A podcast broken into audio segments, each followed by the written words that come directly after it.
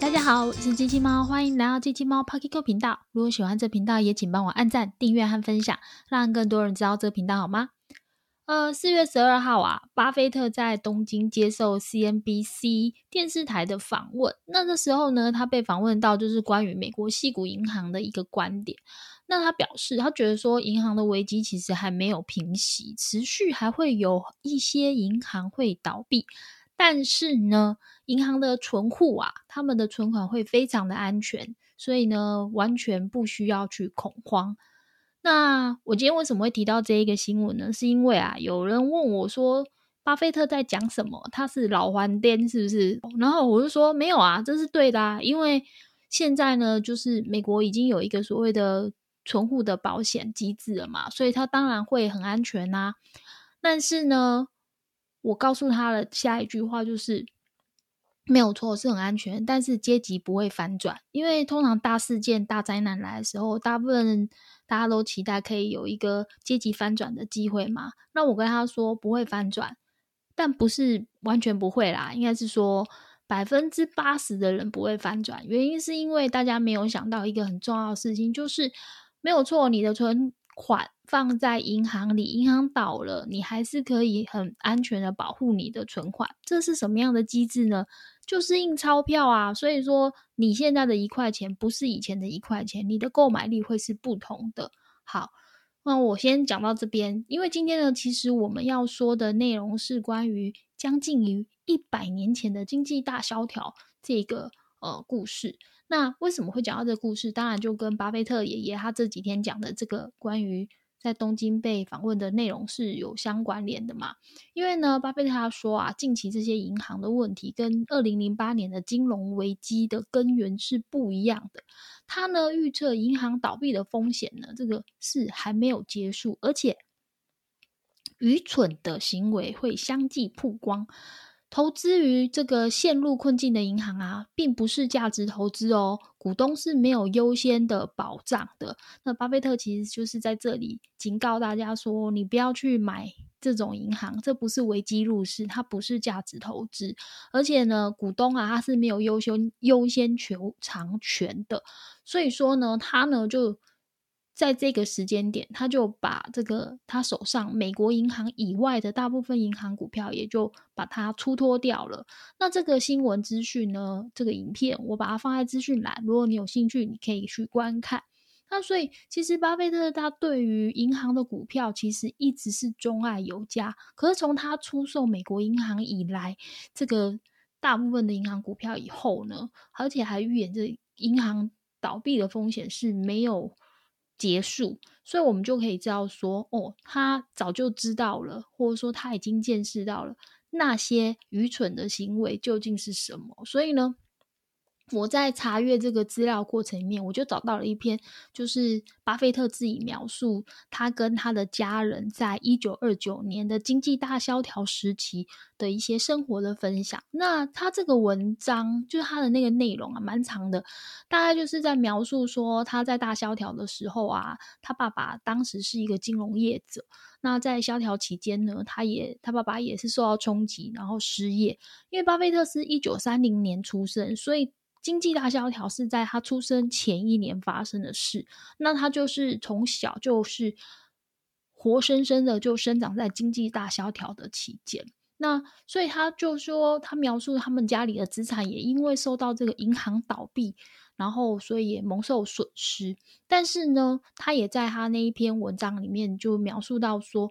当年因为他在一九三四年吧，罗斯福总统。他上任以后呢，他看到这个银行倒闭的这么严重，所以就立法这个 FDIC，就是美国的那个存户保险这样的一个法例，那去减防止说未来在银行倒闭的时候，会对于呃这个美国数百万的家庭啊个人所造成这个毁灭性的影响。那这算是一个。嗯，影响未来就是从一九三四年以后一直到现在，我觉得这是一个很重要的法令，而且是影响我们所有全世界人类的嗯一个很重要的法令吧。好，那这大概简单跟大家说，然后这个影片啊，我一样会把链接放在资讯栏。那如果有兴趣想要看看他到底在说些什么，他童年的故事的话，也可以去看一下。好，那我们。接着就要来讲重点，就是今天我要来跟大家讲一九二九年经济大萧条里面，我们可以透过这个历史循环去理解一下，就是到底巴菲特他说的那个银行的愚蠢行为是什么，而且呢，这个经济大萧条究竟对于股市跟金融有什么样深远的影响？那今天呢，大家可以专心的用听的就好，因为我没有准备任何的图表，那个将近一百年前的一些图表实在是太难找了，所以就。大家就用听的就好了，好不好？大萧条其实是在一九二九年开始，其实它前面一定都有一些呃迹象啦。那我们先讲一下，就是当时啊，在一九二九年之前，其实才经历了呃。第一次世界大战之后，所以说在那之后是第一次世界大战后，整个美国全世界其实就带来了很蓬勃的经济发展，像是工业化的革命啊等等的。但是在一九二九年经济大萧条之后，其实整个世界就像崩溃了一样，有数百万人失去了工作、房子，还有银行因为倒闭，所以连积蓄都消失了，甚至于对于政治啊、经济都有很深远的影响。那么。当时的美国啊，其实在第一次世界大战之后啊，整个就是所谓的低基期嘛，所以经济很繁荣。那从一九二一年一直到一九二九年的时候，整个股市哦是迅速的扩张，因为其实整个经济就是在大复苏、大繁荣的状态，然后所有的民生物资、各式各样的所有的需求都是一直接踵而来嘛，所以所有的嗯企业就是一直的。往上走就非常的好，然后而且呢，很多公司也就在发行，就是在资本市场里面发行了股票，所以在一九二一年开始，其实有很多美国的普通的小市民也都在股市当中啊，就是进入股市就赚到了很多钱。然后呢，因为这些平民小百姓啊，他们赚到了很多钱，他们以为他们可以翻转阶级，所以呢。嗯，在那时候又刚好那个电话还有那个信用贷款这样的业务其实是很蓬勃发展，所以他们就开始开杠杆，借了信用贷款，然后进入股市，然后只要进入股市都是赚钱的，所以很多很多市井小民就是赚了非常的多的钱，然后就自我膨胀，而当时整个股市其实已经飙升到只就是超出合理的范围。已经是到了形成泡沫阶段，可是其实所有人置身于其中，并不会有感觉。一直到了一九二六年吧，美国其实已经进入温和的衰退期。那在一九二八年的时候，美联储这时候就上场了，他就说：“哎，这个信用贷款、这个信用扩张的现象有一点太严重了，所以美联储希望可以透过利率的政策来减缓。”这个整个热钱冲击的状态，然后来减缓就是信用贷款啊，还有股价快速上涨这些，然后而且要实施了 Q T，就是所谓的紧缩货币的政策。那么在一九二八年的二月到七月之间，利率呢从一点五趴快速的上涨到五趴，有没有像现在？有没有像去年那样子？很像吧？好，然后呢，一九二九年的八月。就是一九二八年二月到七月嘛，就是一直是快速上涨，然后到了中间就休息一段时间，到了一九二九年的八月，就休息快一个月、一年的时间，美联储呢再次的升息，来到了利率六趴，这个时候啊。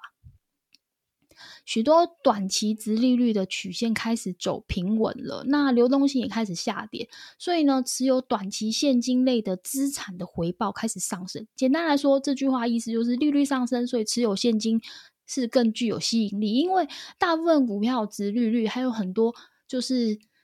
就是那些投资呢，它的风险跟它能获得的报酬，在一般的市井小民会觉得说，诶，那我现在是不是把钱放进这个？银行里面定存啊，是不是就可以更好了呢？我为什么要去借钱来去呃买股票，或是去买那些高风险投资？我赚的钱也不一定比较多啊。所以这时候利率上涨，让持有现金更具有吸引力了，也就导致了大部分的资金开始从金融资产里面撤出。好，我讲的这一段话有没有很像现在？其实我觉得，当我读到这一段历史的时候，我的感觉就是。人类啊，这一百年来好像没什么变化，然后这个金融市场的智慧这一百年没什么提升，好像有这种感觉，但这就是事实。好，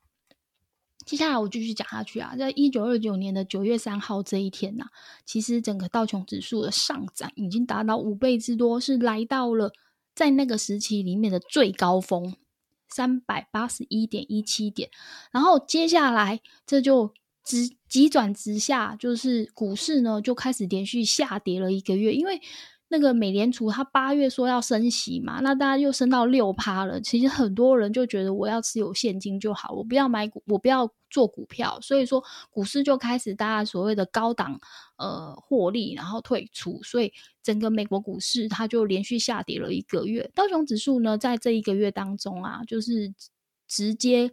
蒸发了十七趴，来到了一九二九年的十月的时候啊，哦，就是整个因为急速下跌嘛，所以很多人就是被套牢啦。结果到了十月的时候。这个道琼指数回升，有超过一半的市场里面有超过一半的投资者，他们的那个之前没有卖掉的亏损就回来了，诶，就自然回来。然后就在这个时候，就是十月要不二十四号左右吧，股市呢，就很多人因为大部分人他的那个投资股市被套牢部分已经解套了，所以大家就开始卖股票。所以十月二十四号，一九二九年十月二十四号。可以说是黑色星期四，就在那一天，华尔街股市发生了股灾，崩盘了。那整个股市的成交量创下了当时的记录，来到了一千两百九十万股。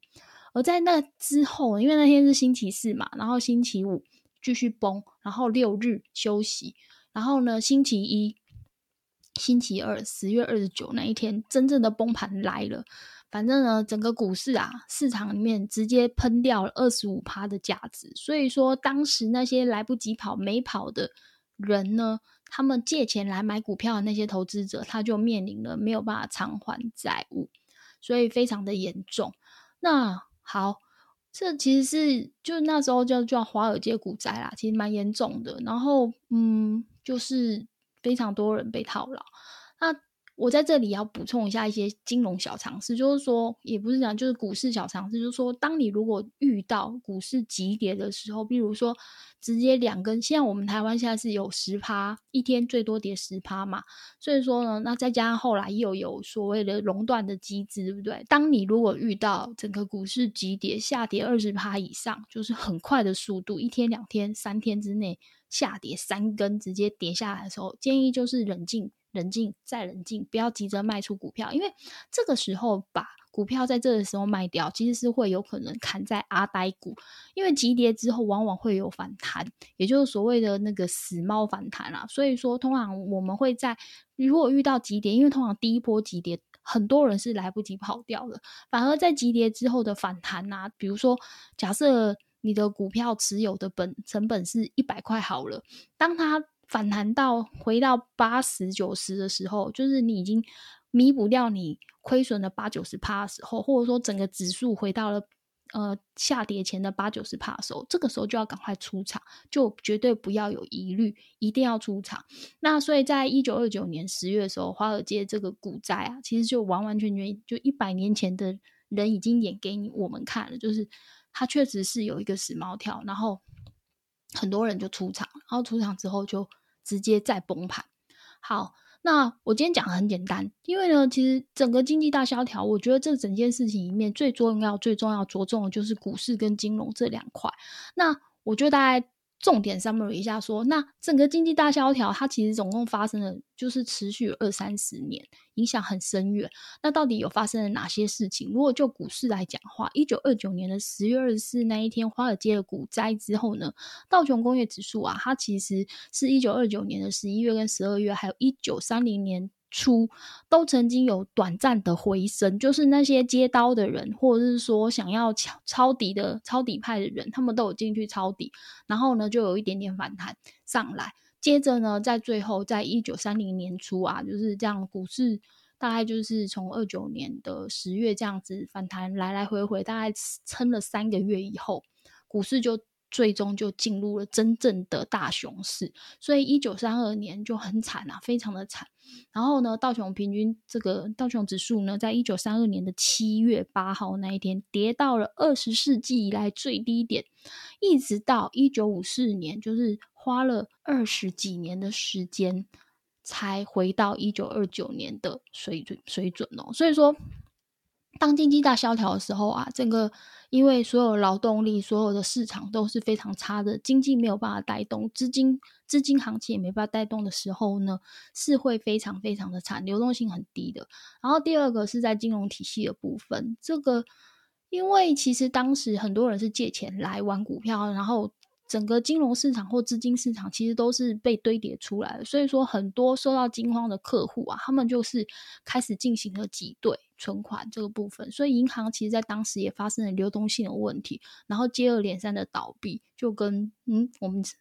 三月份的时候，有一些银行是很像的，所以在一九二九年到一九三三年之间，整个美国有大概九千多家的银行倒闭了。那有很多没有办法及时提款的人，或者是说，就是他没有提到钱的人呢，他们的钱就跟着银行一起消失在这个世界上。那所以在那时候呢，罗斯福总统就是刚选上嘛，所以他就。一上任就立法说要设立这个联邦存款保险公司，就 FDIC，现在还在的，那就是主要目的就是要提供人民存款的保障，让每一个美国银行账户拥有就是应该要有的保障。那在那个二零零五年以前，呃是十万块，那后来二零零五年以后就提升到二十五万美金的保障。那希望主要目的就是恢复人民对于银行的信任。好，好。那我要说的是，刚刚有一段话大家要注意听到，就是每个银行账户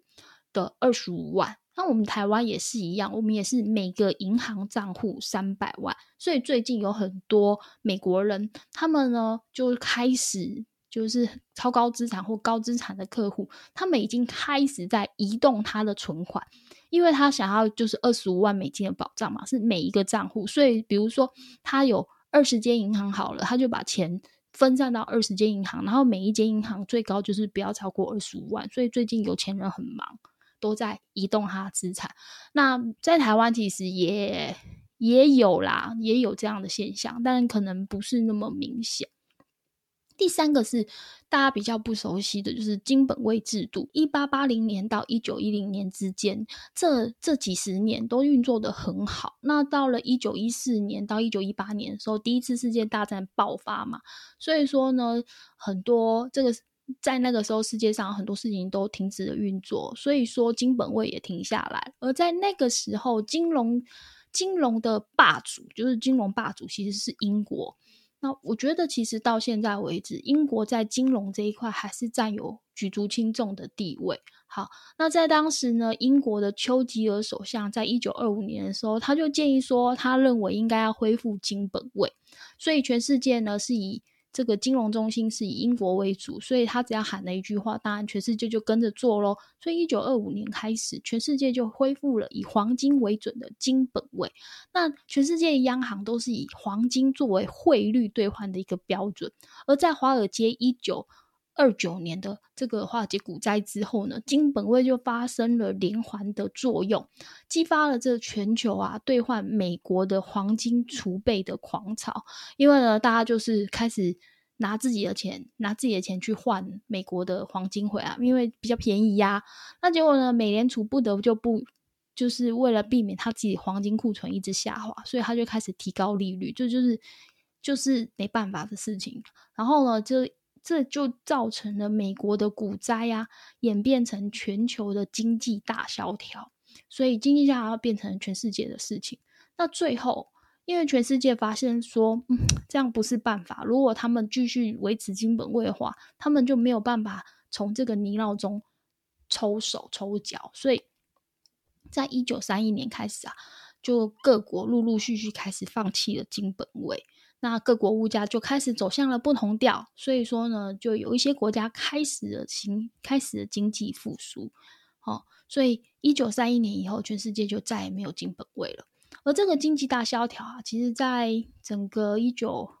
就整个二二十世纪里面，大概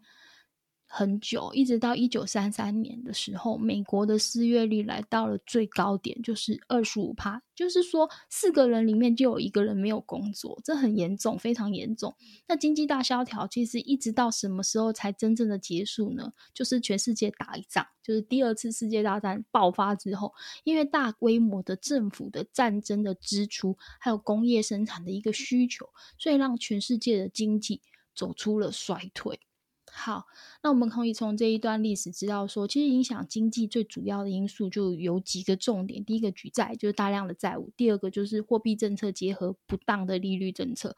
第三个就是地缘政治风险，就像战争这样子。那么在经济整个大萧条之下，其实几乎无人可幸免。但是呢？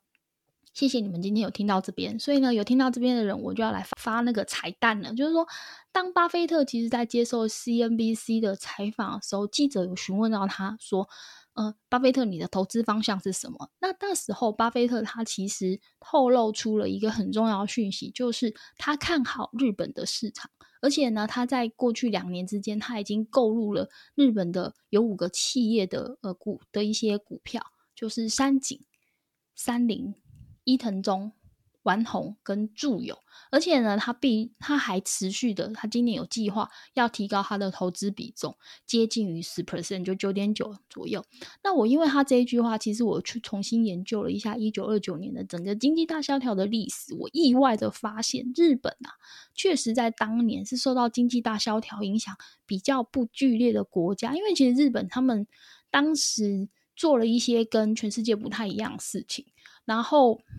我觉得现在日本还是一样，因为像全世界都在升息，结果日本说它不升息是一样，他们的呃经济政策真的跟大家全世界的走法不一样。所以我在想啊，巴菲特他在这个时候把这个目光放在日本，或许也是看到一些不一样的东西，那也给大家参考看看。那么希望今天这一集呢对你有帮助。如果你有想要和我交流，也欢迎在。影片的下方跟我留言，或到 IG 留言给我。同时呢，也希望大家帮忙帮我按赞、订阅和分享。那有你们的鼓励跟支持，是可以帮助我、鼓励我继续产出更好内容的力量。那么，机器猫 Pocky Go，我们下次继续聊，拜拜。